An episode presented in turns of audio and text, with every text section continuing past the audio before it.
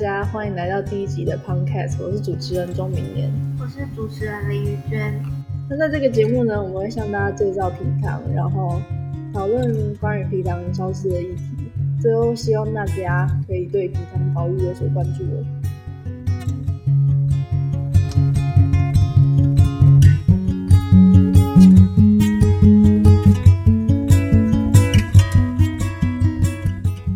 大家最近过得好吗？最近因为疫情的关系，大家都被关在家里。你现在讲我在干嘛好了？最近我我我已经快一个月没有出门了。然后我们在家都在干嘛？瘫在沙发上追剧。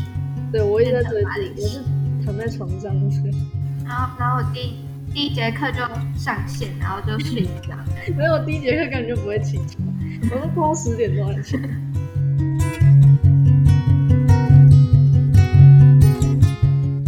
为什么我们要介绍皮糖呢？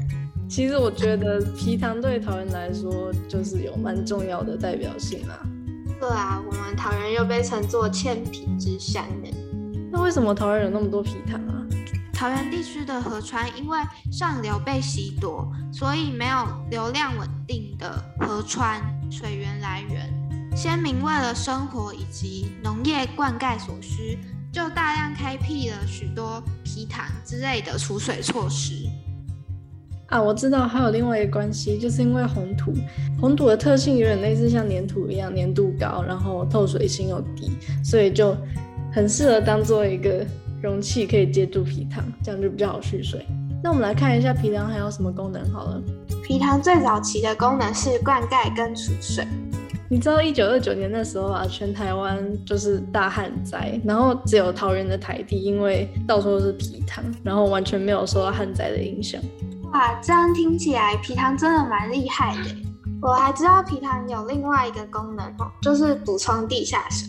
因为现在的地面都是不透水层，像是水泥地啊、柏油路啊，地表水就难以补充，皮塘就成为补充地下水最重要的来源。皮糖还可以制洪，或是当做消防的储存用水哦。制洪是什么啊？制洪就是当好大雨一下子降下太多的时候，皮糖就可以当做一个缓冲，像是一个海绵一样，把水都吸起来。哦，所以就有点类似像浴缸的功能嘛，就是把水全部装在一起。皮糖也具有研究跟教育的意义呢，因为皮糖和当地的文化、历史都有关联。哦，这就是为什么我们要有皮糖学嘛，因为平常在学校的时候很少会学到跟皮糖有关的知识。那尤其我们又是在桃园，桃园那么多皮糖，我觉得有皮糖学这个科目啊，介绍一些皮糖的文化跟历史，对我们来说也是很有帮助的。皮糖在生态上面也是很有帮助的哦，它可以保存物种多样性。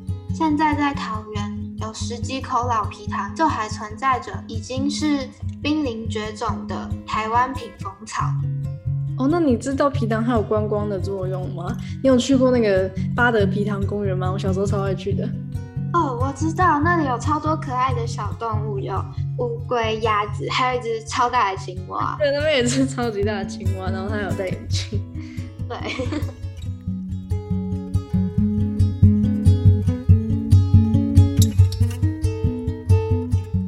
既然皮糖那么多功能，那为什么现在很多皮糖都几乎不见了呀？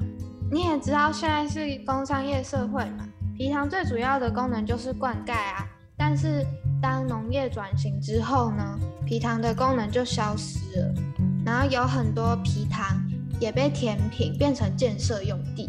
那这样子皮糖消失，到底会对我们带来什么影响？欲知后事，下回分享。